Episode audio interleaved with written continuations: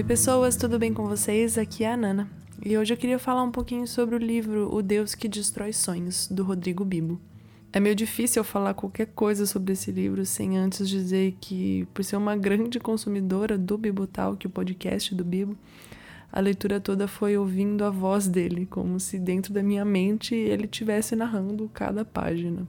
E antes de qualquer outra coisa também, eu queria fazer um breve comentário de que há alguns dias o Jô Soares faleceu e eu fiquei refletindo sobre como assistir ao programa dele me fez, de certa forma, querer criar e, e gostar mesmo desse ambiente onde eu posso conversar com as pessoas e documentar isso, sem sequer imaginar que esse desejo né, de talvez criar ou ter esse ambiente é, pudesse se tornar um podcast. É, e eu estou citando essa influência do Jô para dizer que com o Bibo isso também acontece de certa forma. Porque por ouvir há bastante tempo o podcast dele me fez parecer ser algo próximo à minha realidade, sabe?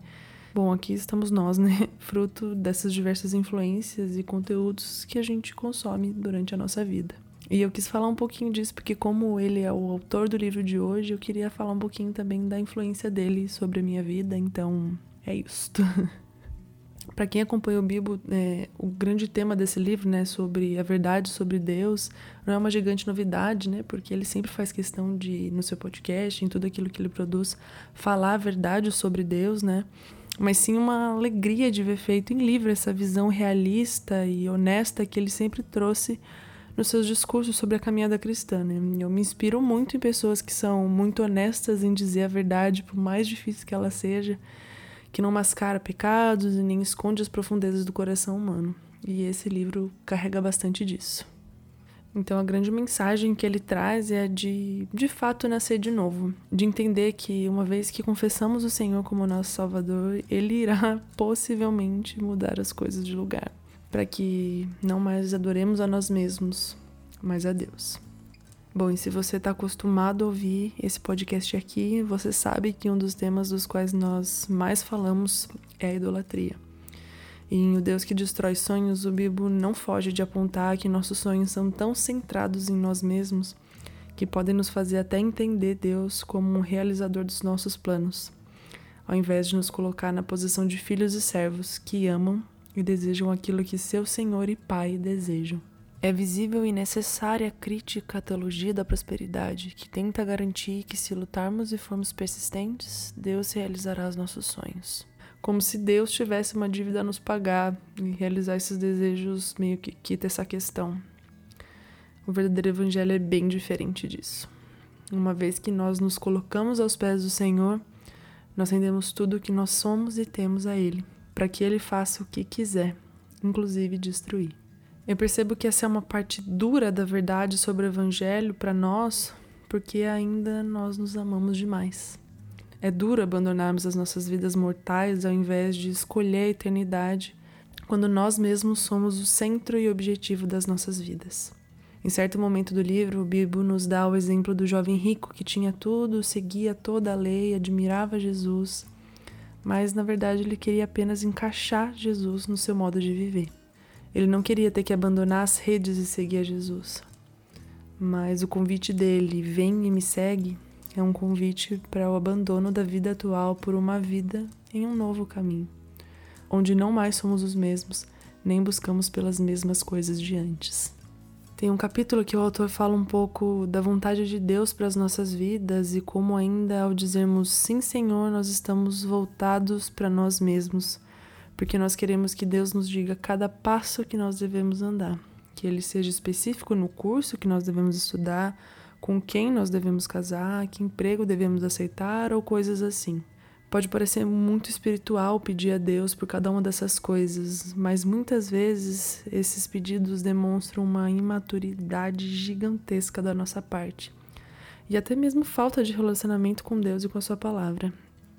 Nós devemos sim buscar sabedoria nele para cada uma dessas decisões das nossas vidas.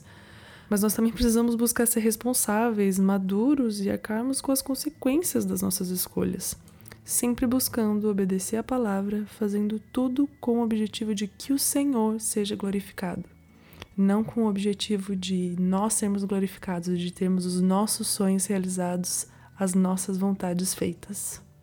E esse capítulo termina assim: O verdadeiro culto a Deus é a nossa entrega diária, é a nossa vida sendo ofertada como sacrifício vivo repetidamente. Nas palavras de Cranfield, nenhuma adoração cultual pode ser aceitável a Deus desacompanhada da obediência de vida. Sem essa obediência a Ele, nossa tendência é seguir os costumes desse mundo. Porém, se deixarmos Deus transformar nossa maneira de pensar, todo o nosso eu será diferente. Só assim seremos capazes de experimentar a vontade de Deus e de discernir aquilo que é bom, perfeito e agradável. O penúltimo capítulo desse livro é sobre oração, outro tema que nós amamos muito nesse podcast. Então ele foi, ele foi bem importante para mim. Ele fala sobre nossas orações muitas vezes autocentradas, focadas nos nossos pedidos pessoais, sem entender que a coisa mais preciosa que Jesus pode nos conceder é a sua presença. Ele também fala de Jesus ensinando os discípulos a orar para que não só eles, mas hoje nós entendêssemos o que deve ser prioridade nos nossos pensamentos, desejos e orações. E quando nós nos expomos à palavra de Deus, nossos pedidos humanos e pessoais se tornam secundários nas nossas orações. E começamos a entender que, como o próprio Bibo diz aqui, pedir em nome de Jesus também significa pedir o que Jesus pediria. Acho que o grande exemplo de vida que o autor nos deixa aqui é o de Jesus. Ele, afinal de contas, é o nosso maior referencial e não tem motivo para não apontar para ele quando tudo que buscamos é sermos mais parecidos com ele. E Jesus, mesmo sendo Deus, se humilhou e entendeu sua posição de filho e servo. Ou seja, por mais que ele tenha intimidade com Deus, ele também tem temor, submissão e reconhecimento da soberania de Deus. Coisas que nós, como seguidores de Jesus, precisamos ter. Essa posição de filho e servo ao mesmo tempo nos coloca nessa posição em que nós conhecemos e herdamos tudo aquilo que é do nosso Pai. E esse conhecimento do plano de Deus e reconhecimento da soberania dele nos leva a um temor e a uma submissão. E por fim, o livro termina falando sobre obediência e paixão. Paixão essa nada baseada nos nossos conceitos humanos, mas da sexta-feira da paixão, da sexta-feira em que Jesus foi crucificado. Viver apaixonado por Jesus é viver em obediência a Ele. Mas para obedecermos ao Senhor, nós precisamos conhecê-lo. E não tem outro caminho senão andar com Ele. E lembre-se, quando Ele nos chama para segui-lo, para andar com Ele, Ele nos convida ao abandono dos nossos sonhos humanos, porque não é nada sobre nós ou sobre a nossa glória. Eu queria finalizar lendo o último trechinho do livro que diz assim: Esse é o Deus que destrói sonhos, o Deus que zela pelo seu nome e pelo seu povo que não se agrada de estar envolvidos em projetos humanos de poder e de ambições. Um Deus que espera obediência e reverência. Um Deus que deve ser temido. Bom, minha gente, esse é o Deus em quem nós cremos. Um Deus completamente comprometido com a sua glória e com o seu plano.